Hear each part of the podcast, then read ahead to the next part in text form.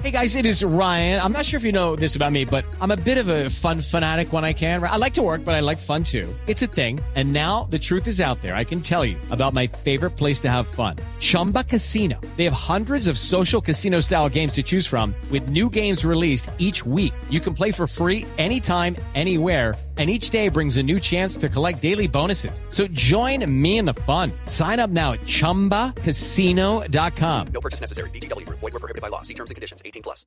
Con el gerente de EPM, el doctor Jorge Londoño de la Cuesta. Doctor Londoño, buenos días. Néstor, buenos días. ¿Cómo estás, hombre? Bien, doctor Londoño, eh, lo vi celebrando ayer el éxito de la maniobra, de la operación de cierre de la compuerta. Han pasado algo más de 24 horas, doctor Londoño. ¿Cuál es la situación esta mañana en Hidroituango?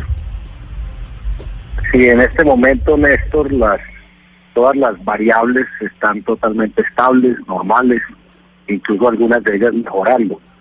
Principalmente lo que es el nivel de vibración que medimos a través de los sismógrafos en el interior de casa de máquinas se ha reducido hasta en un 80% y los caudales que fluyen eh, aguas abajo del sitio de presa están saliendo aproximadamente en 430 metros cúbicos por segundo, que es un caudal normal de verano en el río Cauca.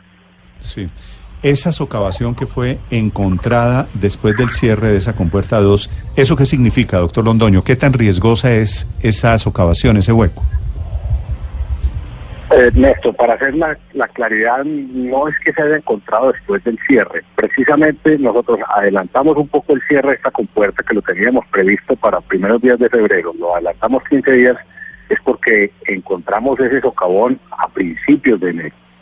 Es el mismo socavón que encontramos a principios de enero y que lo que pudimos confirmar ayer tras el cierre de la compuerta era que ese socavón estaba conectando los dos túneles de captación que teníamos operativos, es decir, el túnel 1 y el túnel 2. ¿Cómo lo confirmamos? Porque en este momento, cuando entra el agua por el túnel 1, entra agua con aire y lo que estamos observando es que ese aire que entra por el túnel 1 es el mismo aire que expulsa el túnel 2. O el que entra por el 1 lo expulsa el 2. Y eso nos, nos eh, confirma el fenómeno de que puede estar conectado a través del socavón estos dos túneles. En este caso, doctor Londoño, entonces, ¿se descarta que haya más socavaciones o huecos en el túnel 1, que es el único habilitado? Porque cuando ustedes presentaron ese que encontraron el 27 de diciembre, hablaron de la posibilidad de más. ¿Ya esa posibilidad se descarta? Es muy improbable porque el, el sistema tiene ocho túneles de captación. Ya entonces tenemos cerrados siete, ya no hay sino flujo de agua por uno de ellos ya tenemos identificado un socavón en, que está pues, obviamente ubicado allí en el cerca de la captación 1 y ya es muy probable que exista otro socavón. Doctor Londoño, lo más gráficamente posible, usted quisiera explicarle a los oyentes de Mañanas Blue cuál es el riesgo que hay hoy, cuáles son los peligros. El peligro, eh, Néstor, es que estos socavones vayan afectando la infraestructura de captación que no se nos permita hacer el cierre de la compuerta que tenemos previsto para dentro de cuatro o cinco semanas. O sea, la, próxima compuerta y la última la estaremos cerrando aproximadamente a mediados de febrero.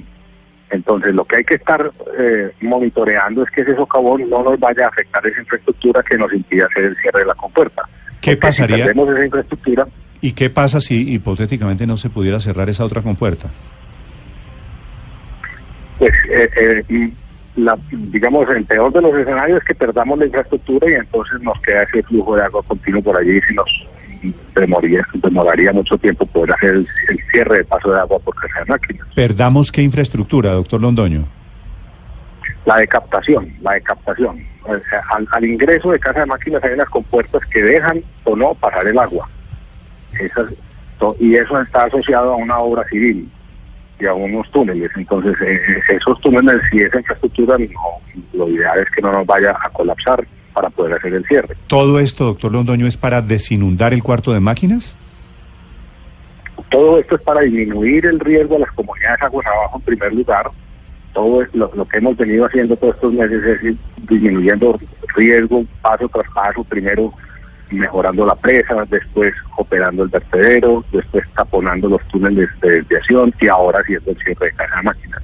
Una vez que hagamos ya del cierre de casa de máquinas y tengamos estos riesgos controlados, empezaremos entonces la recuperación del proyecto. La montaña sobre la cual está recargada el proyecto de Hidroituango, eh, doctor Londoño, ¿está estable hoy?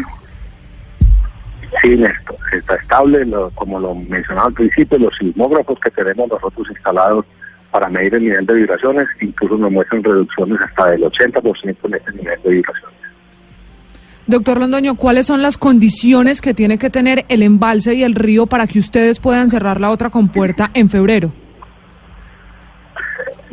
Correcto, para nosotros lo que queremos es que nunca le falte agua al río Cauca, agua de abajo. Entonces, en este momento, el sistema le está entregando al río Cauca 430 metros cúbicos que salen por casa de máquinas. El embalse está por debajo del nivel de vertimiento hoy. Entonces, tenemos que esperar a que el embalse suba, a que llegue a nivel de vertimiento para que sea el vertedero el que le entregue también entonces agua a- a- al río Cauca, de abajo. Sí. Entonces, cuando se dé ese momento, ya se puede cerrar en la otra compuerta. Ese momento debe estar eh, de acuerdo a los pronósticos pues, del tiempo y a los caudales que viene trayendo el río Cauca, más o menos estará presentando en cuatro o cinco semanas.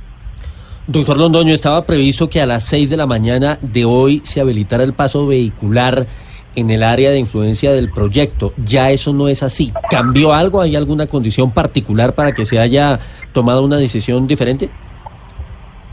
No, de hecho, pues ya nosotros durante toda la noche estuvimos haciendo la inspección de todos los túneles viales, los encontramos en perfectas condiciones y ahora en el PMU, en este instante que estamos en el PMU, eh, vamos a dar esa información para liberar entonces el- la- las caravanas viales ya. Doctor Londoño, una última pregunta. ¿En qué fecha usted tendría ya tranquilidad de que todo se ha superado según el cronograma y en qué momento empezaría ya a funcionar el proyecto como debe ser? A ver, hay, hay dos, dos situaciones eh, que van a ocurrir, digamos, hacia finales del mes de febrero. La primera de ellas es el cierre de esta otra compuerta que falta. La segunda de ellas es también el taponamiento del túnel auxiliar, que en este momento va avanzando muy bien y esperamos tenerlo eh, en- concluido en su primera fase en la segunda quincena de febrero. Luego, yo creo que en el mes de marzo es un buen mes para dar un parte de tranquilidad en términos de riesgo para las comunidades y, y- y permitiría ya como la fecha de inicio de recuperación del proyecto formalmente. Pues volveremos a hablar entonces, doctor Londoño, gracias. Con mucho gusto, Néstor, un feliz día. Jorge Londoño es el gerente de PM y el reporte del día, 24 o 25 horas ya después del cierre de la compuerta.